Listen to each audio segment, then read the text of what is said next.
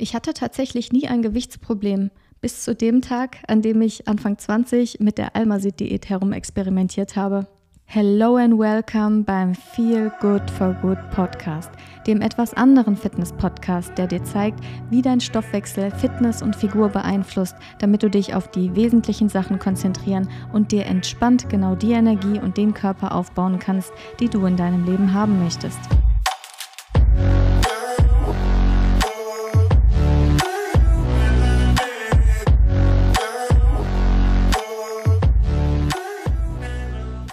Willkommen zu einer neuen Podcast-Folge. So schön, dass du dabei bist bei der Podcast-Folge, in der ich dir tatsächlich das Geständnis mache, dass ich einmal die Almased-Diät gemacht habe.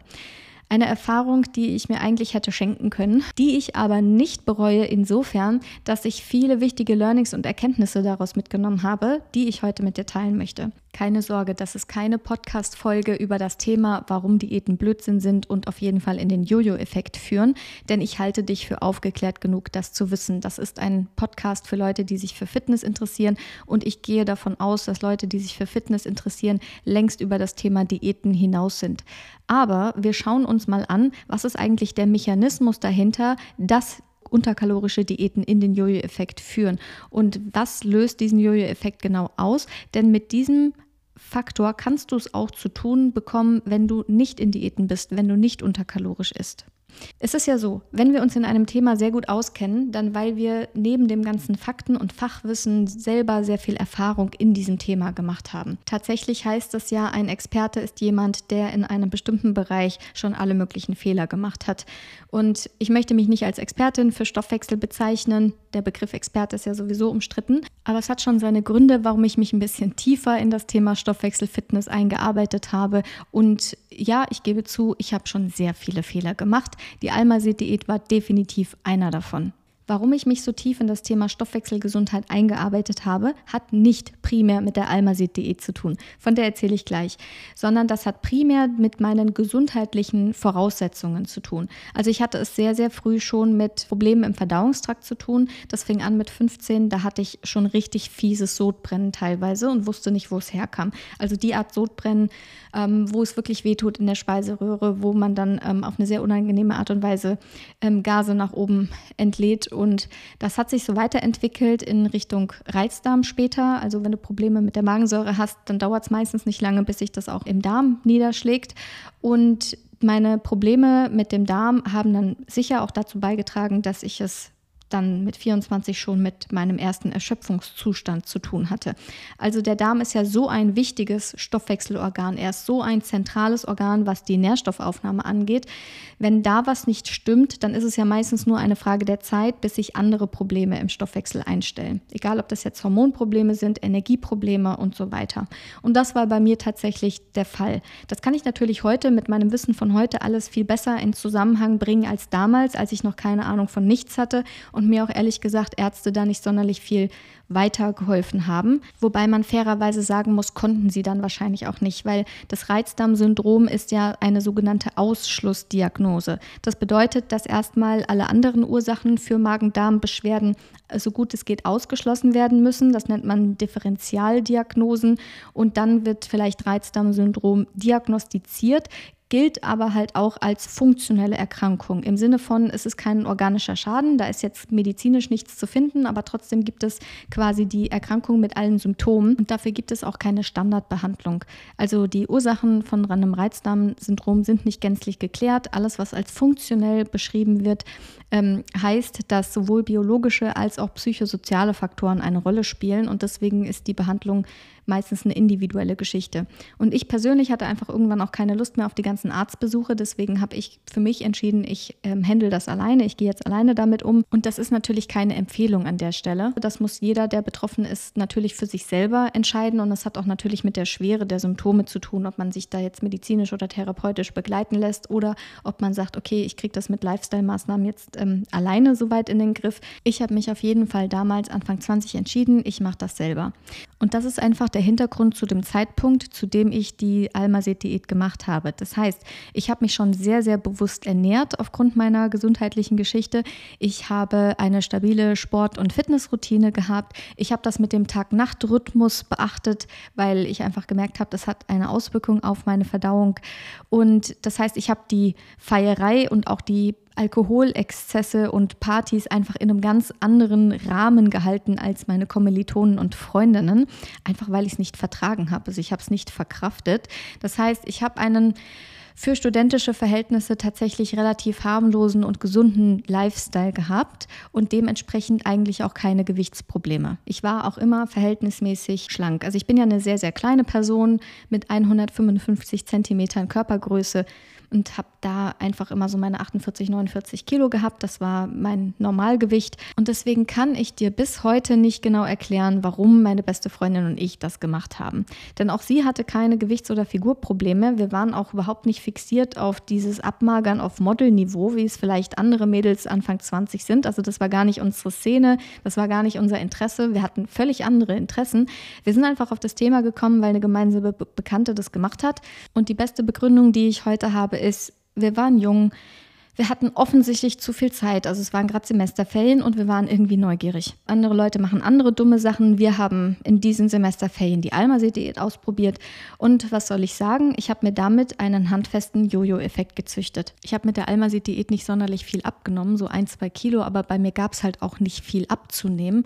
Ähm, und dann kam das Gewicht schleichend zurück und dann hat es aber auch nicht mehr aufgehört. Das heißt, ein halbes Jahr später hatte ich meine 10 Kilo mehr. Ich bin also zu meinen alten Ernährungs- und Fitnessroutinen zurückgekehrt, habe alles gemacht wie vorher, habe es als unsinniges, sinnloses Experiment abgestempelt und dachte, ja, jetzt wird alles so wie vorher, wurde es aber nicht.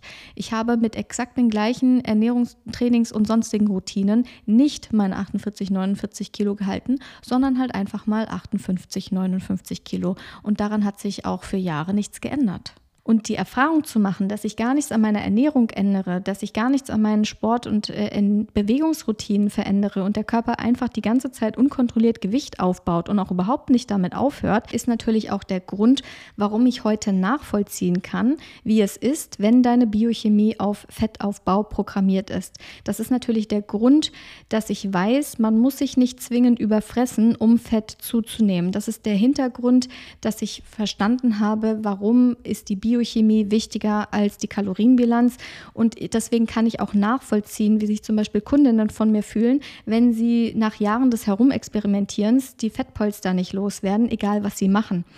Und ohne diese Erfahrung hätte ich mich auch, glaube ich, nicht in die Wissenschaft dahinter eingelesen, wie der Körper unser Gewicht und unseren Körperfettanteil überhaupt reguliert. Also bis zu diesem Zeitpunkt hatten mich nur die gesundheitlichen Aspekte von Ernährung interessiert und danach haben mich natürlich auch die gewichtsregulierenden Aspekte des Stoffwechsels interessiert. Und deswegen weiß ich heute auch, dass es einfach eine völlig falsche Unterstellung ist, zu sagen, Leute mit Gewichtsproblemen sind einfach nur faul und undiszipliniert, weil ich einfach weiß, ah, es geht um eine hormonelle Programmierung und diese hormonelle Programmierung wird ausgelöst durch einen Faktor, den nicht nur alle Diäten gemeinsam haben, sondern auch manche Ernährungsformen. Also wenn du jetzt bis zu diesem Punkt denkst, Aisha, erzähl mir doch nichts von Diäten, ich habe doch überhaupt nicht vor, irgendeine Form von Diät zu machen, dann freue ich mich natürlich, dass du so eine aufgeklärte Person bist. Gleichzeitig möchte ich dir mitteilen, dass du es mit diesem Faktor auch zu tun haben kannst, wenn du dich nicht unterkalorisch ernährst. Wenn du dich isokalorisch ernährst, also wenn du deinem Körper genug Kalorien gibst, aber diese eine Sache nicht beachtest. Und das ist die Frage, was kann dein Körper mit der Nahrung, die du ihm zuführst, tatsächlich biochemisch anfangen. Der Körper prüft rund um die Uhr, wie ist die Qualität der Nahrung, die da in dein System reinkommt. Und er registriert auch innerhalb von wenigen Stunden bis Tagen, ob da zu wenig von Dingen reinkommen, die er eigentlich gerade bräuchte. Er ist durchzogen von Rezeptoren, die wirklich rund um die Uhr prüfen und registrieren nicht nur die Menge an Nahrung, also die Quantität der Kalorien, sondern die Qualität der Kalorien. Wir sprechen also von Kalorienqualität aus Sicht des Körpers. Und jetzt ist natürlich die Frage, was ist Kalorienqualität für den Körper? Wovon darf nicht zu wenig da sein? Kalorienqualität ist für den Körper, wenn die Kalorien genau die Nährstoffe enthalten, mit denen er das bauen kann, womit er sich selber am Leben hält. Und das ist Energie. Es geht also um genügend Mikro- und Makronährstoffe für eine ordentliche Energieproduktion. Dein Körper möchte je nach Lebenssituation und Bedarf eine ganz bestimmte Menge der Makronährstoffe, Fette, Proteine und Kohlenhydrate haben und er möchte je nach Lebenssituation und Bedarf eine ganz bestimmte Menge an Mikronährstoffen haben, Vitamine, Mineralien und Spurenelemente. Und ohne diese Menge und Kombination an Mikro- und Makronährstoffen kann er deinen Stoffwechsel in dieser Situation nicht laufen lassen. Und deswegen kann eine nährstoffarme Ernährung, selbst wenn du nicht im Kaloriendefizit bist, genauso ein Auslöser sein für negative Stoffwechselanpassungen wie eine Ernährung, die zu wenig Nährstoffe reingibt, weil du im Kaloriendefizit bist. Das heißt, wie du diesen Nährstoffmangel herstellst, ist völlig egal. Es kann eine schlechte Ernährung sein, in der zu viele leere Kalorien Kalorien eine Rolle spielen oder es kann eine unterkalorische Ernährung sein, in der du das Nährstoffdefizit herstellst, weil du ein Kaloriendefizit herstellst. Der Körper registriert also, hm, ich habe einen Nährstoffmangel und das ist für ihn gleichbedeutend mit einem Energiemangel und bei Energiemangel fängt er dann natürlich an, Anpassungen vorzunehmen in deiner Biochemie. Stoffwechselanpassungen sind ja nichts anderes als dein Körper, der sich auf harte Zeiten vorbereitet, weil er sagt, okay, wir sind wohl im Energiemangel, es sind nicht so viele Nährstoffe da, wir können jetzt nicht verschwenderisch mit Energie umgehen. Und hier kannst du dich gerne an das Handymodell aus der letzten Podcast-Folge erinnern. Der Körper fragt sich natürlich im Energiemangel, in welche Programme investiere ich denn jetzt die verbleibende Energie?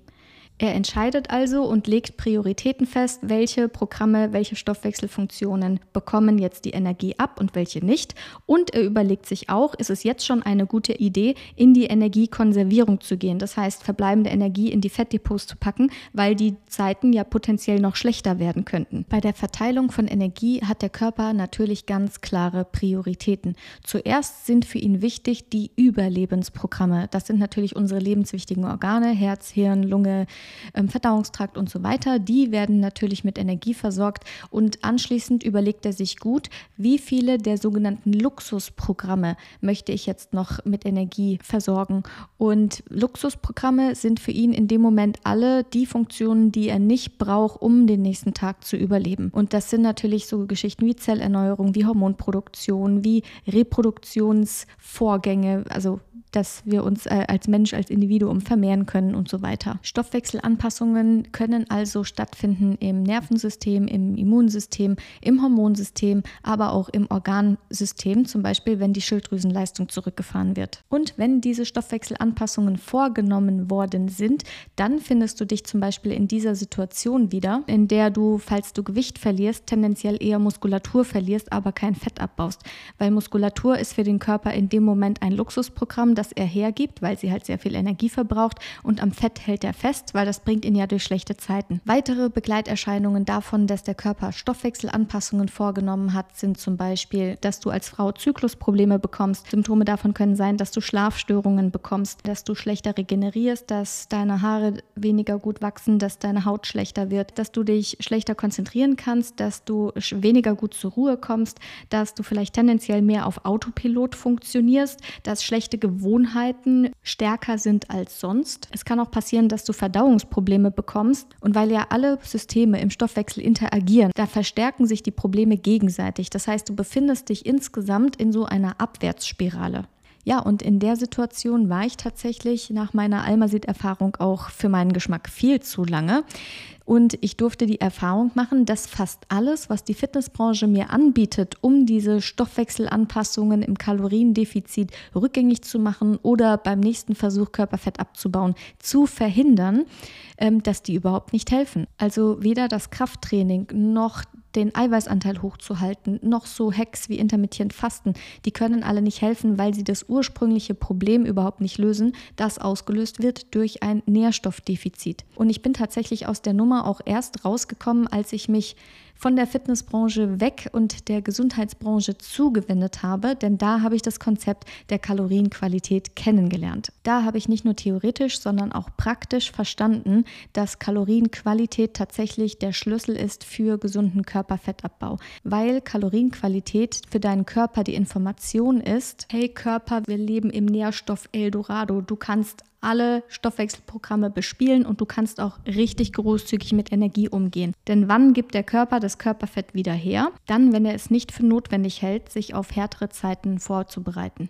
Viele Leute nehmen ja an, dass es eine Frage von genug Kalorien ist, ob der Stoffwechsel gut läuft. Und ich möchte, dass du hier und heute verstehst, es ist eine Frage der Nährstoffe, ob dein Stoffwechsel gut läuft. Und das ist ein ganz, ganz wichtiger Unterschied. Du kannst, wenn du genug Kalorien isst, aber diese Kalorien nicht die Menge an Nährstoffen enthalten, die dein Körper gerade braucht, deinen Stoffwechsel genauso auf Energiesparmodus programmieren, wie wenn du ein zu großes Kaloriendefizit eingehst. Der einzige Unterschied dabei ist die Geschwindigkeit, des Jojo-Effekts, die Geschwindigkeit, mit der dein Körper das Fett aufbaut. Es scheint so zu sein, dass wenn du dem Körper die Nährstoffe sehr plötzlich entziehst oder in hohem Ausmaß, dass dann der Jojo-Effekt stärker ähm, ausschlägt bzw. schneller geht und du das Gewicht schneller drauf hast. Wenn sich das Nährstoffdefizit eher langsam entwickelt, also schleichend, dass dann auch die Stoffwechselanpassungen langsamer vor sich gehen und dass dann die Gewichtszunahme langsamer und schleichender passiert. Auslöser für eine nährstoffmangelbedingte Körperfettzunahme, die einfach sehr schnell passiert, kann zum Beispiel sein so eine Crash-Diät, kann aber auch zum Beispiel ein Event sein, bei dem dein Nährstoffbedarf auf einmal sprunghaft ansteigt, wie zum Beispiel während einer Schwangerschaft oder beim Stillen. Ähm, kann aber auch sein, du bist großem Stress ausgesetzt oder hast sogar ein Trauma erlebt. Das sind alles so Events, wo manche Leute feststellen, das Gewicht springt plötzlich nach oben, ohne dass jetzt etwas an Ernährung, Training, Lifestyle oder anderen Rahmenbedingungen geändert wurde. Und diese schleichende Gewichtszunahme geht dann eher zurück darauf, dass sich auch das Nährstoffdefizit eher so schleichend aufbaut, zum Beispiel über eine schlechte Ernährung. Und deswegen weiß ich heute und kann dir wirklich aus Überzeugung sagen, in dem Moment, wo du auf Kalorienqualität achtest, in dem Moment, wo du Kalorienqualität verstanden hast, in dem Moment, wo du Kalorien aus Sicht deines Körpers als qualitativ hochwertig oder weniger hochwertig bewerten kannst, in dem Moment hast du eines der wichtigsten und effizientesten Tools an der Hand, das dir dabei hilft, die hormonelle Programmierung von Fettaufbau zu ändern. Ich hoffe, ich konnte dir in dieser Podcast-Folge wieder wichtiges Stoffwechselwissen mitgeben und nimm dir noch gerne eine Minute Zeit, um zu erfahren, was du in der Launchwoche dieses Podcasts bis zum 14. September gewinnen kannst. Feel Good for Good HörerInnen aufgepasst. In den ersten fünf Tagen dieses Podcast-Launches kannst du eine persönliche One-on-One-Session mit mir gewinnen im Wert von 250 Euro. Du kannst mir wahlweise deine Fragen stellen, deine Haarmineralanalyse auswerten lassen oder deine Fitness- und Ernährungsstrategie von mir feintunen lassen. Was du dafür tun musst, dem Podcast hier auf Spotify bitte eine 5-Sterne-Bewertung geben und mir einen Screenshot von dieser Bewertung an coaching at aische-herkules.de senden. Coaching at aische-herkules.de. Sehr gerne mit einem Kommentar, was dir insbesondere gefallen hat.